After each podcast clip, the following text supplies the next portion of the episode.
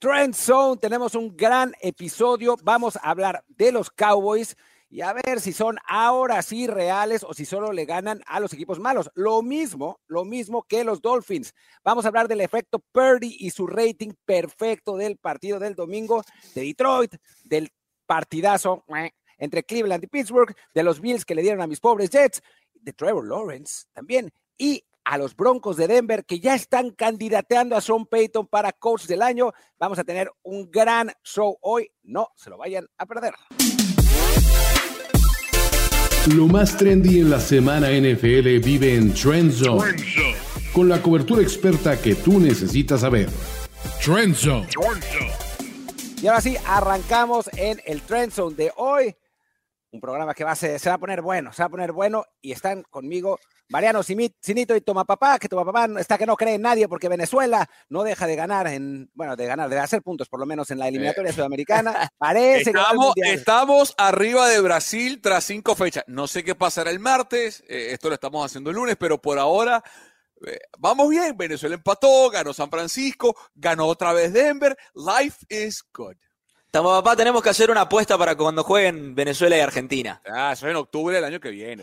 Pero tenemos que hacer una apuesta. a, esas alturas, a esesas alturas espero que Aaron Rodgers ya sea el coreback de Jets otra vez. Porque, como van los Jets, ya acaban de anunciar que Tim Boyle va a ser el, el coreback. y con esto, inicia, con esto iniciamos la temporada de tanking para Nueva York. Vamos a buscar a un liniero ofensivo o a un wide receiver. Así que, bueno, pero, pero con quien vamos a arrancar ahora sí, de verdad, es con los Cowboys, con los Cowboys de Dallas que siguen ganándole a equipos malos. Ha sido la especialidad de Dak Prescott y compañía. Y bueno, ¿a cuántos más le tienen que ganar para convencernos de que este es su año? Y bueno, esa es la pregunta que tenemos planteada. Yo diría que pueden ganarle a los que sean. O sea, pueden seguir arrollando a los Giants, a los Carolina Panthers, a todo el que quieran, pero hasta que no le den a los Filadelfia, a los mm. San Francisco, a los Detroit, me parece que no podemos realmente tomar en serio estos Cowboys. Yo lo dije desde el principio de la temporada, para mí son uno de los candidatos de la NFC al Super Bowl. O sea, yo creo que el talento está ahí, ¿no? Viendo además eh, cómo jugaron, sobre todo contra Filadelfia, porque contra San Francisco no jugaron bien, pero contra Filadelfia jugaron bien, terminaron perdiendo, pero le plantaron cara en Filadelfia en un partido complicado. Eh, me parece que están ahí como hemos dicho también en otros episodios, Mike McCarthy tiene que demostrar que es coach mm. suficiente como para poder llevar a un equipo del otro lado de los playoffs. Hasta ahora, lo que hemos visto en su tiempo en Dallas ha sido muy decepcionante, pero también es verdad que en estos últimos partidos sí estamos viendo al equipo funcionar mejor. La defensiva está, bueno, como ha estado toda, la temporada. Eh, Micah Parsons, que no había andado tan bien, ya ha regresado al nivel. Dak Prescott está jugando como el Dak Prescott de por ahí de 2019, 2020, cuando los fans de Dallas enloquecidos decían que iba a ser el próximo gran coreback de la liga. Estamos viendo a unos Cowboys que están respondiendo. Y bueno, podemos preguntarle a otros equipos esta temporada como los Cincinnati Bengals o como los Buffalo Bills, otros equipos favoritos, que se de, que, de, qué se trata ganarle a equipos malos, porque ellos no lo han conseguido siempre y los Cowboys por lo menos esto sí. Así que, bueno, yo no sé tú qué opinas, Mariano, que eres un experto en Mike McCarthy. Eh, cuéntanos qué piensas de los Cowboys. Bueno, eh, Realmente son un equipo difícil de juzgar a esta altura si nos basamos en lo que hemos visto a lo largo de la temporada. ¿Por qué digo esto? Porque definitivamente son un conjunto talentosísimo y que desde esa perspectiva tienen todo para ser campeones. Porque es una realidad, tienen un plantel digno de ir a buscar un Super Bowl. La, la pregunta grande es, como dijiste antes, si están a la altura de hacerlo realmente. Y nosotros venimos marcando ya hace semanas aquí en Trenton. Es toda una materia actitudinal con los Dallas Cowboys, porque han tenido planteles como este y hasta mejores en el pasado, pero siempre chocan con la misma piedra, que es una cuestión mental. ¿Cuál es esa em, piedra? ¿Cuál es esa piedra? Son dos, una más pequeña llamada Mike McCarthy y la, la roca gigante con la que chocan llamada Jerry Jones. no, no, em, no, no, no. Hay otra tercera piedra. San Francisco 49 Qué malo que sos. Igual, y los Green Bay Packers también. Es la, no, es la verdad, es la verdad, es la verdad. Lo tenemos de hijo. Bueno, pero eso es de malo. Calle, cállenlo ya, cállenlo ya. Sí, por favor.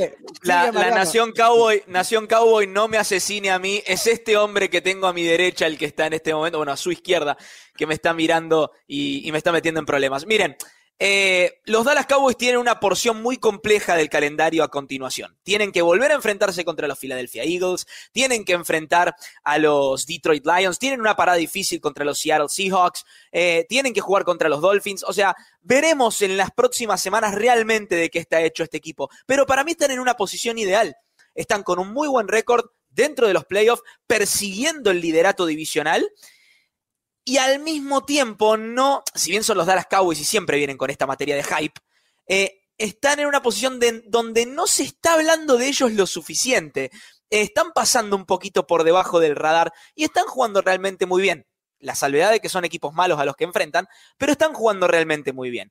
Entonces yo creo que están en esta posición ideal donde no se los consume el hype, no se los consume lo que se espera de ellos y al mismo tiempo están acumulando victorias que le pueden ayudar cuando llegue esta parte difícil, esta porción complicada del calendario contra los rivales que dije, Seattle, Miami, Filadelfia, Detroit, son ahí al menos cuatro semanas muy pero muy complejas para Dallas. Así que veremos cómo lo terminan resolviendo. Para mí no son una mentira los Dallas Cowboys como sí lo han sido en el pasado. Este año son realmente contendientes y creo que van a dar que hablar siempre y cuando puedan imponerse desde lo mental, que es lo que les ha complicado muchísimo la existencia.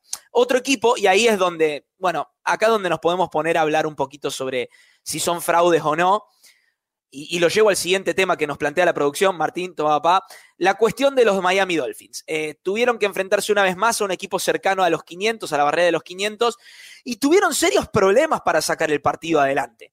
Eh, y no es algo de ahora, es algo que se viene dando desde el principio de la temporada y que nos hacen preguntarnos si estos Miami Dolphins son realmente un espejismo o no. Yo creo que ofensivamente hablando, son una maravilla. Si, si la mente de, de, su entrenador, Mike McDaniels, funciona al, al, nivel que tiene que funcionar o su game plan se desarrolla de la manera que tiene que hacerlo, eh, estamos hablando de una de las ofensivas más eficientes del NFL. Tua está muy bien. La lesión de Tyreek Hill definitivamente eh, complicó un poco las cosas, pero no, no nos sorprende ahí que Miami ande bien.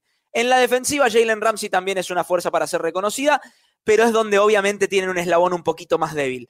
Mi pregunta es la misma que venimos haciendo todas las semanas, toma papá. ¿Es este equipo un espejismo? ¿Es este equipo una realidad? ¿Qué hacemos de estos Dolphins que le ganan a los equipos débiles y le ganan con puntos de estilo, pero cada vez que se acercan a un equipo competitivo, juegan por debajo de sus expectativas realmente? Sí, es una gran pregunta y la que tiene que responder Mike McDaniel y compañía. Este equipo de Miami, para mí, tiene lunares. Eh, primero, el cuidado de la pelota cada vez que enfrentan equipos defensivamente sólidos y Las Vegas, podemos decir cualquier cosa, pero es un equipo defensivamente sólido y ha cambiado la dinámica luego de la salida del régimen de Nueva Inglaterra que tenían ahí en, front office, en head coach con Josh McDaniels. Eh, Pierce, Romeo Pierce ha traído eh, una diferencia, un, cambio actitudinal al vestuario de ese equipo.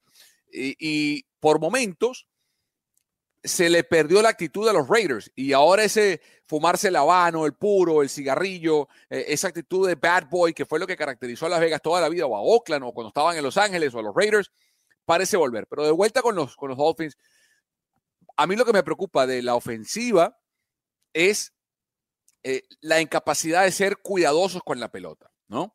Y la ofensiva de McDaniel, que se parece muchísimo a la ofensiva de McVeigh, de LaFleur, de Shanahan, lo sabemos todos.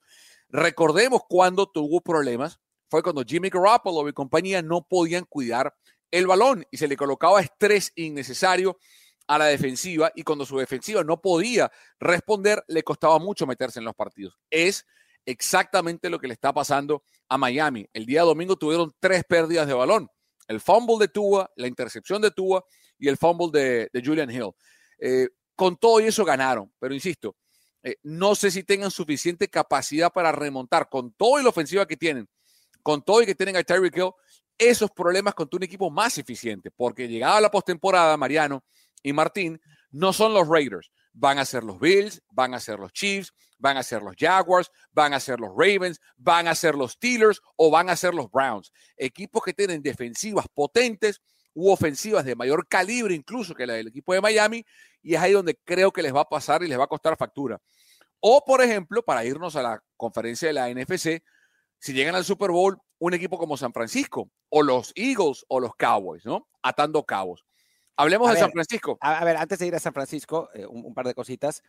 Creo que saltar hasta San Francisco de hablando de los equipos que has mencionado en la americana para Miami, es demasiado, es, demasiado. O sea, yo no veo, francamente, hoy cómo Miami puede llegar al Super Bowl en una división donde están, en una conferencia donde están, donde están los Chiefs, en una conferencia donde los propios Bills les metieron cuarenta y tantos puntos y que ahora parecen estar de regreso los Bills, eh, con unos Jaguars que son bastante eh, eficientes. O sea, yo creo que... Los Ravens. Los Ravens, los Ravens. Eh, yo creo que Miami es todavía un proyecto en construcción. Tiene un excelente head coach, o sea, ver las mociones antes del snap de la oficina de McDaniel es, alucinante. Eh, creo que Tua está mejor que lo que estaba antes. Eh, creo que contra Rick Hill puedes competir en cualquier partido, pero me parece que esa defensa todavía no está y que Todavía necesitan algo de experiencia en este tipo de líderes como para, para, llegar más lejos. Que no le hace falta a San Francisco. Y ahora sí, mi querido Sí, bueno, San Francisco el, el, domingo volvió a ser el equipo que vimos en las primeras cinco semanas y la semana pasada contra Jacksonville. Una defensa demoledora, una ofensiva ridículamente absurda, eh, ridículamente eficiente de la mano de Brock Purdy, que hizo historia en la franquicia de San Francisco y en la NFL, porque eh, el partido de Brock Purdy el domingo dejó un passer rating perfecto, 158.3, es lo más que se puede lograr en un partido en passer rating. Purdy lo tuvo. Es el partido número 80 en la historia de la NFL que un mariscal de campo tiene passer rating perfecto. Y la tercera vez que pasa en la historia de San Francisco.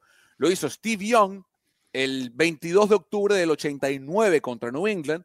Lo hizo Joe Montana 20 días después, el 12 de noviembre del 89 contra Atlanta. Y lo hace ahora Brock Purdy el 19 de noviembre del 2023 contra Tampa Bay. Una defensa muy buena, porque no es que lo hizo contra la defensa de cartón. O sea, una defensa de Todd Bowles, que tiene el tercer blitz rate más alto de la liga, con Devin White y con Lavonte David ahí, y los torturó toda la tarde eh, con la carga. Eh, y la pregunta que hay que hacerse, Mariano y Martín, es si ya los partidos que le hemos visto en semanas consecutivas contra Jacksonville y contra Tampa Bay de Purdy, de la defensa, hace que olvidemos los tres partidos que perdieron de forma consecutiva, ¿no? Eh, cuando no estuvo Divo, cuando no estuvo Trent, o si por contrario, la lesión de Talanoa Jufanga, que hay rueda de prensa que ya, eh, eh, mientras estamos grabando esto, ya capaz lo confirmó eh, Kyle Shanahan, pareciera que es ligamento cruzado y se pierde el resto del año. Si esa lesión es tan severa como para decir que San Francisco, pese a la ofensiva que tiene, pese a Purdy, pese a Trent están de vuelta, pese a lo que todos sabemos de Bowser, la llegada de Chase Young, que ha lucido increíble desde que llegó, si esa lesión en particular los descarrila de la, del, canal para ser favoritos en la NFC, muchachos. A ver, yo diría dos cosas, porque son dos cosas distintas lo que estás diciendo. Primero, ¿se deben olvidar esas derrotas? Yo creo que no. Y mal haría San Francisco en olvidar esas derrotas, ¿no? O sea, son advertencias a tiempo para el equipo que quizá tenga más talento en la NFC. O sea, me parece que mostraron puntos débiles, mostraron cosas a, pues a corregir. Me parece que el front office, como siempre, hizo lo correcto al llevar a Chase Young para corregir algunas de esas cosas que, que faltaban. En ofensiva, bueno, tenemos que volver a ver a estos, a estos Niners contra un equipo que le ponga presión a Brock Purdy como, como debe de ser, ¿no? Porque en el partido pasado sí estuvo muy bien Brock Purdy, pero era como si eh, tuviera un día de campo ahí en, el, en, en, la bolsa para poder lanzar, ¿no? O sea, creo que sí, yo, a mí me tocó ver un partido de Gino Smith con los Jets con rating perfecto. No quiero comparar, ¿no? A, a ese Gino Smith, pero lo que voy es que un partido en fin, no, no, es, no es indicativo. Yo sí creo que San Francisco debe entender, me, parece que cuando llegaron a ir 5-0, había un exceso de confianza brutal en los Niners, brutal. O sea, creían que ya habían, que ya habían llegado al Super Bowl y ya lo habían ganado, ¿no? Y esas tres, esas tres derrotas los pusieron de nuevo en el camino correcto. Y seguramente seguirán ganando más partidos. Entonces, lo que deben entender los Niners es que a la hora de los playoffs no pueden tener excesos de confianza contra nadie y de ninguna manera, ¿no? Porque pueden perder partidos por más buenos que sean. Eso por un lado. Y segundo lado, lo de Jufanga para nada. O sea, no. Trent y Divo son muchísimo más importantes. Jufanga es un buen jugador, pero hasta ahí, ¿no? No es tan, tan importante. Martín es un safety nivel Pro Bowl. El año pasado eh, estuvo en el Pro Bowl. Y, es, y a mí me, parece, a mí me pareció, ¿eh? a mí no me parece que no tenía nivel para Pro Bowl. Me parece que hay mejores safeties que Jufanga. Y, y esto, a ver, los aficionados de San Francisco se van a enojar porque estoy diciendo esto, pero en realidad es un positivo. O sea, quiere decir que la lesión no va a ser tan importante. O sea, hemos, hemos visto esta secundaria ser quemada varias veces San Francisco. Pero, a ver, un liniero como Trent o un receptor como Divo, esos no son reemplazables, ¿no? O sea, San Francisco pierde los tres partidos sin ellos dos. O sea, Exacto. coincide e, esa racha con la ausencia de Divo y de Trent. Un pequeño paréntesis, eh, quizás, perdón, no quizás desde, lo, desde la performance, pero sí desde lo emocional puede ser una, caída muy dura la de Jufanga en este momento. Sí, San Francisco ha tenido lesiones devastadoras siempre. es, la plaga que el año este pasado, por Dios. y, en el 2020 la de Bow, o sea, ha, tenido, siempre ha tenido lesiones gravísimas. Creo que la diferencia en este caso particular con la de Jufanga es quién es el coordinador defensivo porque al ser Steve Wilkes un coordinador defensivo con background de secundaria, creo que está mejor equipado para manejar esa ausencia con jugadores como Jair Brown, por ejemplo, que lo vimos ayer, de lo que a lo mejor hubiesen estado Robert Sala y de Miko Ryans, que tienen otro perfil como coordinador defensivo. Okay. Igual, igual yo creo que es, un jugador que no es tan importante como los otros. A ver, es una lesión que seguramente afectará, pero yo creo que puede ser sustituido, a diferencia, eso, de los que habíamos hablado, que sí está, está complicado. Em, y bueno, hablemos de Detroit, uh. que qué susto se llevó, qué uh. susto se llevó contra Chicago. Yo estaba viendo el partido y no podía creer cómo les estaban moviendo el balón y no podía creer viendo a Jared Goff. Era el de los Rams. Habíamos vuelto a Jared Goff de Jeff Fisher. Era el mismo jugador. ¿Qué había pasado? Después, como suelen hacer los equipos grandes, por decirlo así, se recuperaron y terminaron ganando el partido, ¿no? Pero o, los equipos malos que los regalan, porque Chicago. Ahí está. dilo bien, Martín, dilo bien. Es, no, es una y la otra, ¿no? O sea, también hay un equipo que regala y otro equipo que debe aprovechar. O sea, vimos a Green Bay, a Green Bay, perdón, pudiendo haber perdido el partido y los Chargers no lo ganaron, ¿no? O sea, al final de cuentas creo que, uno, tiene que uno tiene que regalar y el otro tiene que aprovechar, ¿no? Y Detroit, que es otro Detroit, no es el Detroit que conocíamos de, temporadas anteriores, fue y lo, y lo aprovechó. Pero obviamente sabemos que si este partido de Detroit, bueno, como lo fue contra los Ravens, si este partido de Detroit es contra un equipo bueno, van a perder por paliza y se va a acabar lo de Detroit, ¿no? Entonces, sí, sí, sí, me parece que hay, hay una, una lección seria que, que aprender. Pregunta la producción, ¿dónde ubicamos a Detroit en el top 4 de la NFC? Yo creo que firmemente en el 4. O sea, creo que no hay duda que Detroit en este momento es el 4, ¿no? Estamos viendo ahora por nivel, por, rey, eh, por eh, victorias y derrotas. O sea, me parece que es Filadelfia, San Francisco, Dallas y Detroit, claramente, ¿no? Después vamos a ver, estamos grabando antes del Filadelfia, Kansas City, vamos a ver qué pasa en ese partido y si cambia por el momento, pero creo que, creo que por ahí está la cosa. Y Detroit está claramente en el 4, también hasta que no derrote a un equipo de esos tres, ¿no? Le ganó a Kansas City en el primer partido de la temporada, pero bueno, sabemos que no estaba Kelsey, sabemos que... Chris Jones. Exacto, o sea, era, otra cosa, ¿no? Yo coincido con Martín, yo los pongo igual, así, Filadelfia, San Francisco, Dallas y, Detroit, porque por un punto específico, que para mí es el entrenador en jefe. Por más que Mariano tiene traumas con McCarthy y se entiende, McCarthy sabe lo que es ganar un Super Bowl. McCarthy tiene una experiencia. McCarthy sabe lo que significa, lo que hace falta para eh, transitar eh, el, el, combate de un playoff. Nadie en el equipo de los Lions sabe lo que significa eso. Nadie, absolutamente nadie. Salvo Goff, que llevó un, un Super Bowl con los, con los, Rams. Pero yo creo que a Goff lo llevaron. Él no llevó mm. al equipo de los Rams. Entonces, creo que por ese factor, por ese factor, creo que la única diferencia, Mariano, que haría es si de alguna forma los Eagles se caen, ¿no? Pierden el, el seed número uno y los Lions terminan con el seed uno de la NFC, que puede pasar, ¿eh? Que puede pasar, porque a los, Eagles, les toca juego contra San Francisco en Filadelfia, contra los Dallas en, eh, los Cowboys en Dallas, juegan este lunes contra Kansas City, o sea, tienen un calendario complicado. Y si los Lions abrochan el seed 1, tienen ese bye week y luego todo pasa por, por el Ford Field, ahí a lo mejor pueden hacerse más fuertes, pero yo estoy con Martín con el ranking del 1 al 4. Tengo que decir lo mismo. Pequeña cosa que quiero agregar sobre el partido entre los Lions y los Bears. A mí me fascinan este tipo de estadísticas. Eh, y es por eso que es preocupante para Detroit lo que pasó. Es la primera vez desde 1934 en la que un equipo que tiene el diferencial de intercambios de balón a favor por tres, como lo tuvieron los, eh, los Bears, y dominio de la pelota durante 40 minutos en el tiempo de posesión, y perdieron. Es el partido perfecto para un equipo que está en modo tank. Perfecto. Demostraron que podían ganarle uno de los candidatos y lo perdieron sobre el final, pero sabiendo que si apretaban el acelerador, los Bears lo podrían haber ganado. Yo creo que eso enciende algunas alarmas en Detroit. Para mí hay un problema con eso. Porque tú estás en modo tank como Chicago, digamos. Pero Justin Fields juega bien. ¿Qué haces? No, no. ¿Qué haces? Porque además vas, a tener. O sea, yo creo que no va más, pero tienes probablemente la selección número uno de Carolina y probablemente la tres o cuatro de su propio récord. ¿Qué haces? ¿No? Es, interesante, ¿no? En esa, imagínense que Justin Fields juega, sigue jugando muy bien, la rompe y tal. Ojalá. ¿Amarras tu franquicia a Justin Fields? Yo creo que no, yo creo que no va más. Yo creo que no va más. Yo creo que Caleb Williams va a ser un Bear el año que viene, si esto sigue así con el pico uno. Eh, no sé si Marvin Harrison Jr. va a terminar ahí también. Yo creo que algún equipo en el medio se lo va a terminar llevando antes de que llegue Chicago, a menos que Chicago haga trade up para llevárselo. Pero, claro. Pero yo no veo cómo Caleb no termina, insisto, salvo que otro equipo tenga el pick 1, que esto es Chicago. Yo veo a Caleb el año que viene jugando en, Illinois. Si es que yo, yo lo veo, yo, todavía lo veo. Drake se ve bien, pero lo veo bien. Ah, Caleb. No, la, defensa de los, de los Trojans es, trágica. Y es espantosa y su línea ofensiva es aún peor. Pero esto no es culpa de Caleb.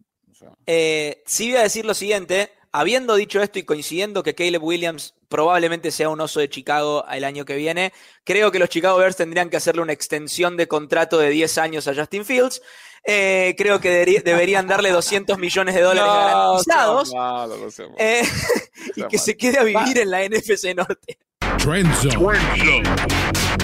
Domina tus ligas de fantasy fútbol con secciones divertidas en Los Fantásticos. Los Fantásticos. Mauricio Gutiérrez y Fernando Calas te ayudamos a ser un mejor jugador. Busca Los Fantásticos todos los martes en tu plataforma de podcast favorita.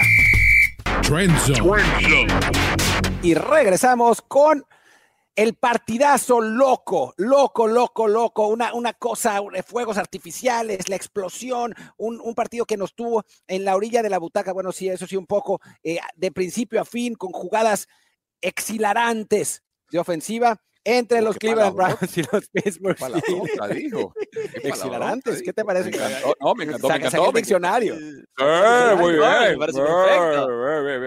Bueno, ¿qué, qué partido, qué terror. Eh, digo, las defensas de los dos equipos son increíbles. Los corebacks de los dos equipos son de pesadilla. Em, digo, y esto los Steelers, los aficionados de los Steelers se van a enojar porque pues ya ven que defienden a Kenny Pickett como Mariano eh, defiende a Jordan Love, pero, pero la realidad es que, es, es que, bueno, hemos visto a Cleveland recibir muchos más puntos eh, hemos visto a los Steelers recibir mucho más puntos, pero bueno, el coreback rival era, era Dorian eh, Robinson Thompson, que bueno, todo bien, pero pues no, o sea, era su segunda, segunda titularidad en. ¿Es Robinson Thompson o Thompson Robinson? Thompson Robinson, es DTR. sí. de pronto cuando, cuando lo dije me, sonó mal. Em, lo que sí creo es que esta derrota de Pittsburgh puede terminar con una tendencia que es un poco preocupante en este momento, que es, Pittsburgh estaba ganando los partidos como Minnesota el año pasado. Todos los partidos cerrados se iban del lado de Pittsburgh. Quién sabe cómo a veces. O sea, parecía que lo iban a perder y de algún modo lo rescataban. Esta derrota creo que moralmente puede ser importante para este equipo de, de Pittsburgh, que creo que coincidimos todos, los que estamos aquí, en que tienen un mejor récord de lo que quizás han mostrado a nivel de juego esta temporada, ¿no? Entonces, Vamos a ver cómo reaccionan los Steelers. Digo, siguen teniendo a Tomlin, que es una garantía, siguen teniendo esa muy buena defensa. Em, un juego terrestre que, digo, la verdad es que con Jalen Warren y Neji más o menos han, han estado respondiendo, pero sí ciertamente es un equipo incompleto. Y siendo un equipo incompleto en esa división, en una conferencia donde parece que, que Buffalo ya regresó, podría ponerlos en, en, peligro para ese, para ese puesto de playoffs. Y, y de pronto, digo, está, está muy abierto y, la, y, el récord de, Pittsburgh todavía los da para, estar ahí, ¿no? Pero de pronto, una división que parecía que iba a tener cuatro equipos en playoffs en un momento, por ahí se termina quedando solamente con dos, ¿no? Con los Ravens y con y con los Browns. en fin, no sé, no sé, no sé, eh, a quién le toca para toma papá, no sé tú cómo viste, cómo viste el partido. Bueno, primero, yo creo que Cleveland sale reivindicado del partido por muchas cosas, porque gana el partido, sí, con, con DTR, eh, y, creo que la gran duda, ¿no? O, la, rabia que sentirá, me pongo un poco en los zapatos, Mariano y, Martín, del aficionado de los Browns, la bronca que te debe dar no poder ver a este equipo con Nick Chubb, ¿no? Eh, con Deshaun Watson sanos, para poder desplegar todo lo que en su momento se coordinó para este equipo. Y pese a eso, Nick Chubb. Eh, está en 73. Por eso te digo, o sea, ¿qué sería este equipo con Nick Chubb y con Deshaun Watson sanos? en plenitud de condiciones, ¿no? Están 7 y 3 sin ellos, ¿no? Eh, entonces, ¿cómo estarían con ellos? Probablemente fuesen líderes del, norte, no lo sabemos, ¿no? Lo cierto es que hoy, a la hora de grabar el, episodio, están Chiefs 1 con el bye, después vienen los Ravens, los Jaguars y los Dolphins. Y en el wild card estarían los Browns, los Texans, con el coach del año de Mico Ryans, y los Steelers. ¿Qué significa eso? Que si hoy termine la temporada, Martín y Mariano, los Ravens irían ante los Steelers en un duelo divisional. Los Jaguars irían ante los Texans en otro duelo divisional. Y los Dolphins se medirían a los Browns en, el Ultimate, toda ofensiva contra toda defensiva. sería, divertidísimo ese partido. Claro, gran partido. En el clash de estilos perfecto, ¿no? Toda la ofensiva potente de McDaniel contra la defensiva temible de los Browns. pero realmente creemos que, creemos que los Bills no van a estar. O sea, creemos que al final de cuentas los Bills no van a poder. Yo creo que se meten, pero, pero Martín, te, o sea, te digo lo que está pasando hoy. El corte de cuentas a esta hora, lo que está, así está el panorama hoy. Ravens, Steelers, Jaguars, Texans, Dolphins, Browns. Entonces, yo creo que los Browns pueden ganar ese partido, pueden ir a Miami y ganar ese partido. ¿No? Eh, en enero, que, no hace tanto calor ya en Miami, que la temperatura cambia, que no es el infierno, ¿no? Que te pega en, agosto o en septiembre, cuando empieza la temporada, y, lo que sabemos que es la defensiva de Miles Garrett y compañía. Pittsburgh a mí no me convence, porque creo que tienen suficientemente buena defensa, pero creo que son equipos de espejo, porque yo no, yo no confío en DTR para ganar un partido de playoff, como tampoco confío en, Kenny Pickett para ganar un partido de playoff. Pero al menos confío un poco más en Tomlin que en Stefanski para ir y darle un dolor de cabeza a alguien, porque Stefanski no lo ha mostrado tanto como Tomlin. O sea, yo creo que Tomlin es capaz de ir a Baltimore y por lo menos darle un dolor de cabeza a los Ravens. A lo mejor pierden el partido, pero no sé qué es capaz de hacer Stefanski con DTR, sin Hunt, eh, sin Chubb en Miami, si es que ese es el escenario, ¿no? Eh, a ver, estoy de acuerdo. Bills, hablemos de los Bills. Qué equipo raro este, ¿no? Qué hmm. equipo raro este para analizar, porque eh, le ganan a uno de los equipos desmoralizados como los Jets. Martín, no te pongas triste, es la verdad, ¿no? Estoy eh, triste. Y es verdad. o sea, las dos cosas. Sí. pueden ser ciertas. ganan un partido en el que ya los, Jets se quitan la careta, ya el pobre de, Robert Sala ya no hallaba cómo decirle a la prensa cómo bancar más a, Zach Wilson. Terminan poniendo de mariscal de campo a Martín del Palacio para intentar hacer algo, porque Zach Wilson, la verdad, eh, pues, ni cómo, ¿no? 32 a 6. Voy, a decir una cosa antes, antes de que empieces con los Bills sobre Zach Wilson y los Jets. No voy a defender a Zach Wilson, por Dios. Pero con esa línea ofensiva, o sea, Qué bueno que Aaron Rodgers no estaba ahí. O sea, qué bueno que Aaron Rodgers no estaba ahí porque lo hubieran vuelto a lesionar. O sea, se ha Wilson interceptable totalmente, pero la línea, la línea ofensiva de los Jets esta vez. Y, con, con, Tim Boyle, con Tim Boyle, de verdad, estamos tanqueando. O sea, esto es, los Jets no van a ganar un partido más en el resto de la temporada. O sea, te, deseo suerte con Tim Boyle el resto del año. No, Entonces, la pregunta es, Mariano, ¿para qué están los Bills? Porque es un equipo que tiene muchas lesiones en defensa, que ofensivamente hablando cambian de coordinador ofensivo a mitad de temporada y para mí es un gran signo de interrogación los Bills. Cierto, eh, pequeño paréntesis antes de comenzar a hablar de los Bills, eh, un saludo muy grande a mi querido Timmy Boyle, héroe de pretemporada y ahora quarterback titular de los New York Packers, porque vamos a decir la verdad, es, haber agarrado, es haber agarrado a los Packers de 2017, 2018 y llevarlos a, Nueva York. Con seis eh, años más, no sea malo, no son cuarentones, 37. A, ver, a ver, no son, no son tantos, no son tantos. Salazar no estaba en 2017 en los Packers. La forma de decir. Eh, Randall Cobb ya no juega. Randall Cobb, Aaron Rodgers. Ah, Tim Boyle. Tim Boyle, el coordinador. Nathaniel Hackett. Ah, Nathaniel Hackett, no, hace malo. Los Packers. No, no, me, me, quiero matar. Pero bueno, hablando de los Buffalo Bills, hablando de los Buffalo Bills, eh, es realmente el equipo más raro de la NFL en este momento. Es realmente el más difícil de juzgar.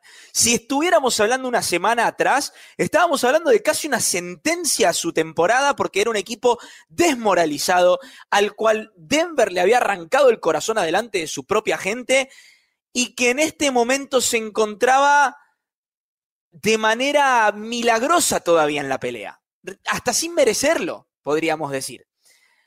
Bueno, Hoy es otra la historia. Hoy nuestro parecer es, se van a meter en playoff, parece haberse despertado em, Josh Allen. Lo que me hace preguntarme, quizás Ken Dorsey realmente no era el problema, quizás el, el problema era el rendimiento individual de los jugadores. Obvio, em, obvio. Yo creo que fue el fusible fácil Ken Dorsey ahí. Eh, lamentablemente termina perdiendo el trabajo. Pero bueno, la hora de la verdad va a llegar en las próximas tres semanas, muchachos.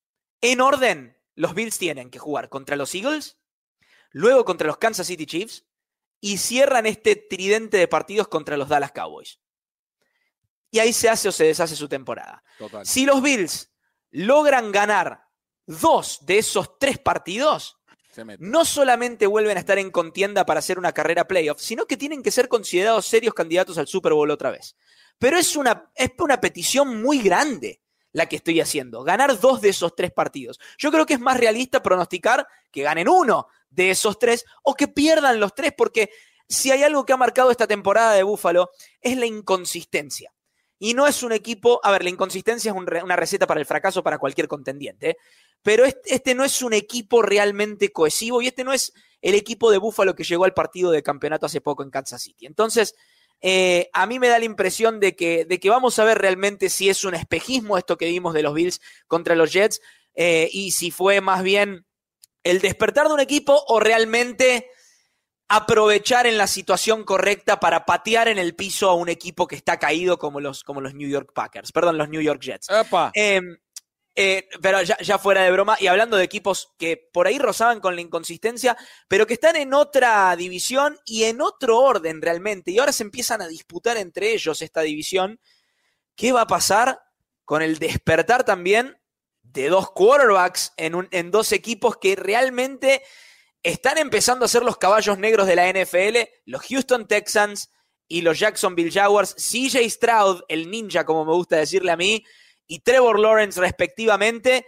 Eh, ha bajado un poquito a tierra, CJ Stroud ha demostrado que es un novato humano y no es un robot. Terrenal. Pero lo cierto, lo cierto es, muchachos, que lo cierto estamos hablando de un chico que hasta la semana pasada estaba siendo considerado no solamente el novato del año, sino que se estaba metiendo en la discusión de MVP para muchos. Y un Trevor Lawrence que, por su parte, no solamente despierta, sino que le da un nuevo aire a Doc Peterson, que durante la semana había hablado de un Trevor Lawrence que estaba limitado, que no estaba al 100%, que hacía poner en duda todo el game plan. Llega el fin de semana y aplasta, se lleva puesto a los Tennessee Titans, quizás ya firmando el certificado de función de los Tennessee Titans. y, se enfrentan el domingo. ¿Qué partido ese? Uh, y realmente, y realmente es ahí donde le quiero preguntar a Martín y también a tu papá, obviamente, después, pero em, es preguntarse, si bien los dos tienen chance de meterse a playoff todavía, ¿es este el partido que hace y deshace la temporada de uno y el otro en la búsqueda del título divisional? ¿Y qué hacemos de estos dos quarterbacks? O sea, realmente tenemos que ponerlos en la discusión como, como talento fuera de serie ya a esta altura y, y realmente poner también la ventana de los dos equipos de competencia oficialmente abierta. A ver, em, no. En, casi todos los casos no. Em, no creo que sea el partido que haga o deshaga siempre y cuando lo ganen los Texans. Si lo ganan los Jaguars, ahí sí me parece que se van a despegar y ya, ya no nos van a okay. Pero si los Texans ganan este juego, me parece que todavía hay eh, subidas y bajadas que podemos encontrar, porque los Texans son un equipo muy joven, muy, muy joven que no, no veo imposible que se terminen de caer, ¿no? Eh, quizá, quizá no, pero hemos visto esto, este tipo de, de, escuadras que con mucha juventud, eh, juegan a toda velocidad, eh, impresionan y después sí. pasó con Miami la temporada pasada, sí, o sea, sin, sin, ir más lejos, ¿no? O sea, son equipos que les puede pasar esto. Y me parece que Jacksonville está un año más adelante en este periodo, ¿no? El año pasado esperábamos esto de Jacksonville, pasó lo que pasó con Jacksonville, pero, pero van un año en, el, en, en esa reestructuración, ¿no? Están adelantados eh, en el calendario. En claro. la, exacto, exacto. Entonces, por eso me parece que es un, es un, equipo mejor. Y lo mismo con Trevor Lawrence y CJ Stroud, ¿no? O sea, Trevor Lawrence tuvo una, una temporada de titular, la primera bastante floja, con Urban Meyer, lo que quieran, y bueno, había, había las razones por, por, las que había.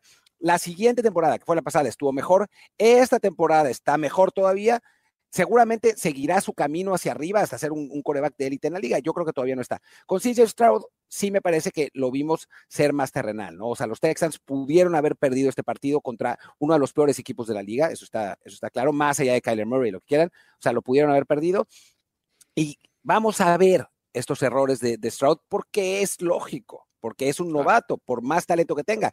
Yo creo que en el largo plazo, Stroud por ahí termina siendo un mejor coreback que Trevor Lawrence. Hoy, sí, me parece que todavía no está ahí, ¿no? A ese y nivel. Que, digo, sí, quizá pueden ser los dos, ¿eh? igual, igual de buenos, pero creo que todavía no está Stroud ahí y que por ello no, no los podemos considerar a los Texans y a los Jaguars también, ¿eh? como uno de los equipos más top de esa conferencia. Y por lo que dije, no me parece que esto haga o deshaga el, okay. el, la lucha divisional. Eh, Pero sí es cierto que si, los, si, ganan, si gana Jacksonville va a sacar una ventaja, ¿no? Eso, eso me eh, parece que está claro.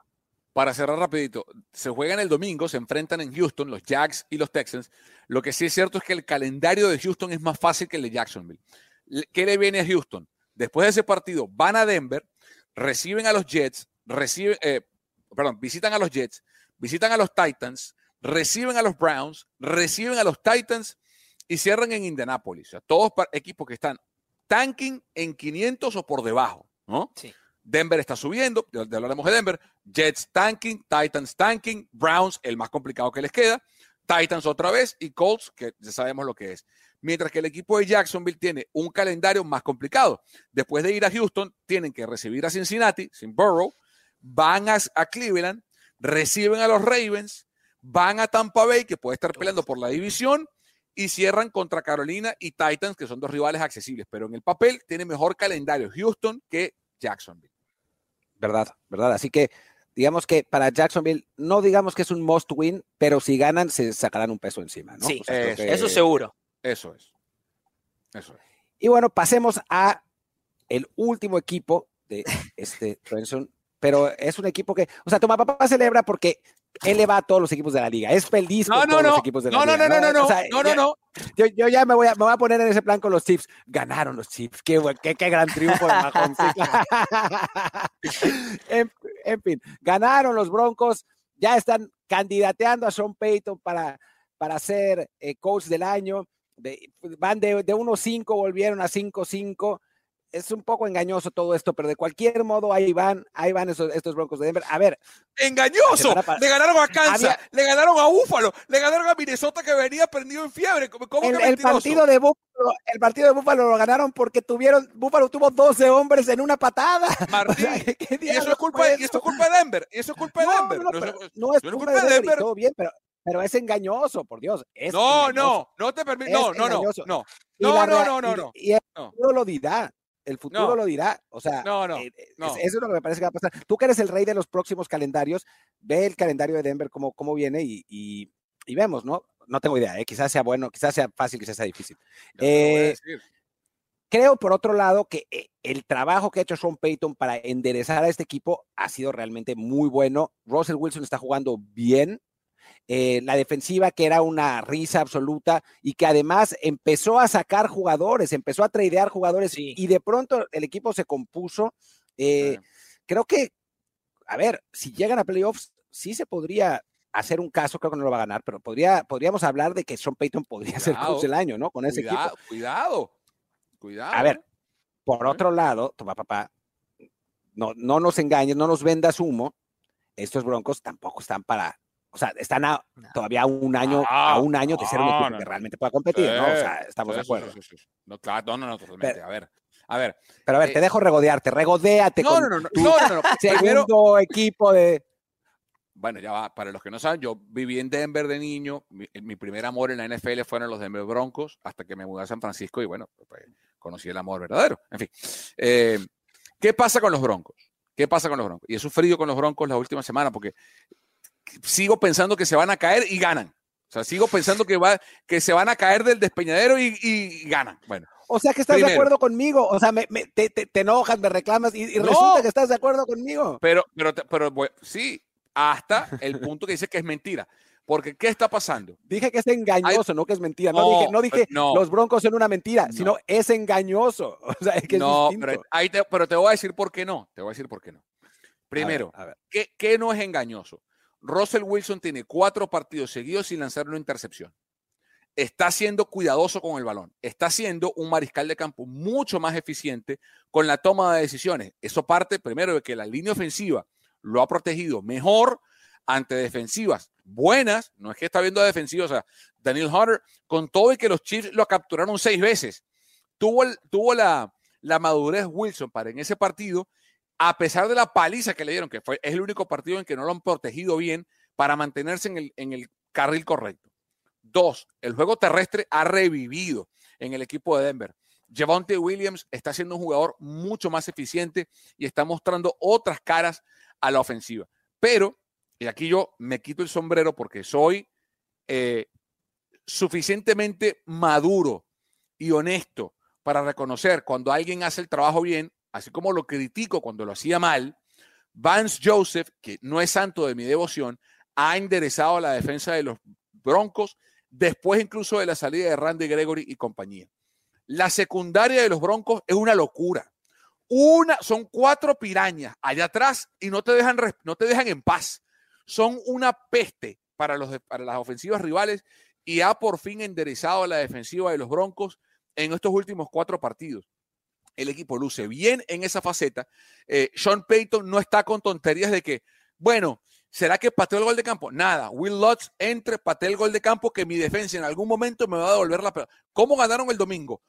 cinco goles de campo consecutivos y al final un touchdown. No se sonroja Sean Payton, Mariano y Martín para decir, ¿saben qué? Tomo los puntos y luego la defensa me va a dar el balón para ver qué puedo hacer. No pude nada, otro gol de campo, otro gol de campo, pero lo hacen porque el Lotz ha estado muy bien, pero porque la defensiva, Mariano, le da el balón a cada rato. Es una locura lo que hace la defensa de Denver ahorita. A mí me. La, intensidad con la que está jugando Denver en todas las líneas, ¿eh? la intensidad con la que juega Denver me hace preguntarme algo si esos días previos al límite de traspasos y la declaración de Sean Payton de decir están todos disponibles, nadie de ustedes es imprescindible, no prendió un fuego abajo de los pies de este plantel. Sí, porque para mí pasó eso. Es posible que haya sido mentira, además, que no es cierto que estuvieran todos claro, capaz que él, capaz que no estaba nadie disponible, pero él lo dijo. Yo creo, yo creo que había dos inamovibles. Uno por contrato, que es Russell Wilson, otro por talento, que es Patrick Sortan. O sea, lo que le iban a tener que dar a Denver por Sortan era tres primeras rondas, dos segundas y una tercera, por lo menos, por Patrick Sortan. Mínimo, ¿no? Bueno, eh, salvo esos dos, salvo esos dos, Mariano. Todos estaban en la calle, ¿vale? Chicos, ¿los vieron? Ustedes vieron la diferencia de intensidad y jugó bien toda la temporada hasta ahora, pero la diferencia de intensidad desde esa semana hasta el día de hoy de Cortland Sutton. Sí, no, no, no. Es otro hombre. Claro. Todos, todos, todos, todos, todos. Y el calendario, Martín, que tú preguntabas, bueno, este fin de semana reciben a los Browns en Denver. Eh, luego van a Houston, van a los Chargers, van a Detroit. O sea, tres partidos consecutivos en la carretera, durísimos, duros todos. Duro, porque los Texans andan bien. Staley y los Chargers, Staley se está jugando el trabajo, si no es que ya lo pierde de aquí allá. No, ese ya lo, perdió, ya lo perdió. Y los Lions son los Bill Belichick, Bill, Belichick, está así, en, con la perspectiva de irse, a vivir a Los Ángeles. Y después les toca contra New England en casa, contra los Chargers en casa y cierran en Las Vegas, que deberían ganar esos tres últimos partidos salvo como venga Las Vegas al final, ¿no? Pero o eh, es otro, equipo, es otro equipo Denver. Es otro equipo Denver. Sí. vamos a ver, es que también yo tengo que decir una cosa, ¿no? Ya para cerrar esto. Las narrativas en NFL cambian muy rápido. Lo habíamos visto con los Bills, o sea, y lo sé con mi equipo. O sea, los Jets habían ganado tres partidos consecutivos por defensa. Y ya estábamos con que los Jets pueden llegar a playoffs. Y después pierden tres. Ya. Si Denver pierde los próximos dos, o sea, dice, son partidos en la carretera contra equipos difíciles. Si pierden los próximos dos, otra vez van a empezar. No, es que Denver eh, se cayó. O sea, es, sí se caen muy fácilmente las narrativas en, en NFL, porque la realidad es que, a pesar de que vemos palizas todo el tiempo, ¿verdad? Es una liga muy pareja. ¿no? Sí, en la circunstancia correcta, cualquiera le puede ganar a cualquiera. De hecho, había un gráfico como esta temporada, todos le han ganado a todos, ¿no? Eran los 32 equipos que daba vuelta el gráfico, como. Entonces, digo, salvo si eres Carolina, que aún así le ganó a Houston somehow, eh, sí, o sea, vimos a los Giants, a con Tommy DeVito. Sí, y, los Eagles que han perdido uno solo, ¿no? Sí, o sea, y contra los Jets. O sea, pero que han, y, que han debido, perder más, porque han tenido un Washington los perdonó un par de veces, o sea, han tenido un par, Dallas les pudo haber ganado, en fin. Eh, muchachos, perdón, pero imaginen lo que sería la narrativa. Yo sé que eh, por ahí no, no, no, somos competidores, son todo lo contrario, pero miren lo diferente que sería la narrativa en Green Bay si hubieran ganado dos de los partidos que la defensa perdió por un gol de campo. Sí, totalmente. O, digo, yo, ya es que estamos hablando de nuestros equipos, los Jets pudieron haberle ganado a Kansas City. De hecho, quizá merecieron haberle ganado a Kansas City, ¿no? En fin, es, es, es una cosa muy rara esta liga. Y también con eso, pues ya nos despedimos. Muchas gracias, Toma Papá. Muchas gracias, Mariano. Nos vemos pronto. Yo soy Martín del Palacio y ya estaremos aquí con más y mejor NFL. Por cierto, si están viendo este video en YouTube el lunes o si están escuchando este podcast el lunes, en Game Pass en Zone, Eagles contra Chiefs. No hay mejor partido que ese y hoy lo vamos a narrar. Feliz a los que están en Estados Unidos, feliz Día de Acción de Gracias, porque no nos vemos, no nos vemos hasta entonces. Jueves de Acción de Gracias con tres partidos extraordinarios. Yo voy a estar ahí en el Seattle, en el San Francisco Seattle. Feliz Día de Acción de Gracias para los que celebran esta hermosa festividad en familia. Así que Happy Thanksgiving para todos. ¿eh? A mí me toca el, Commanders contra Cowboys, así que. Y a mí me toca sufrir contra Detroit. no, va a ser fácil ese. Pero bueno, en fin. Gracias. Nos vemos. Esto fue Trend Zone. Talentos. Martín del Palacio, Carlos Mauricio, Ramírez, Rolando, Cantú, y Mariano Sinito. Producción, Kerin Ruiz. Productor asociado, Alejandro Cabrera. Productores ejecutivos, Gerardo Chapa, y Luis Obregón. Voz en off y diseño de audio, Antonio Semper. Un podcast de primero y diez para NFL.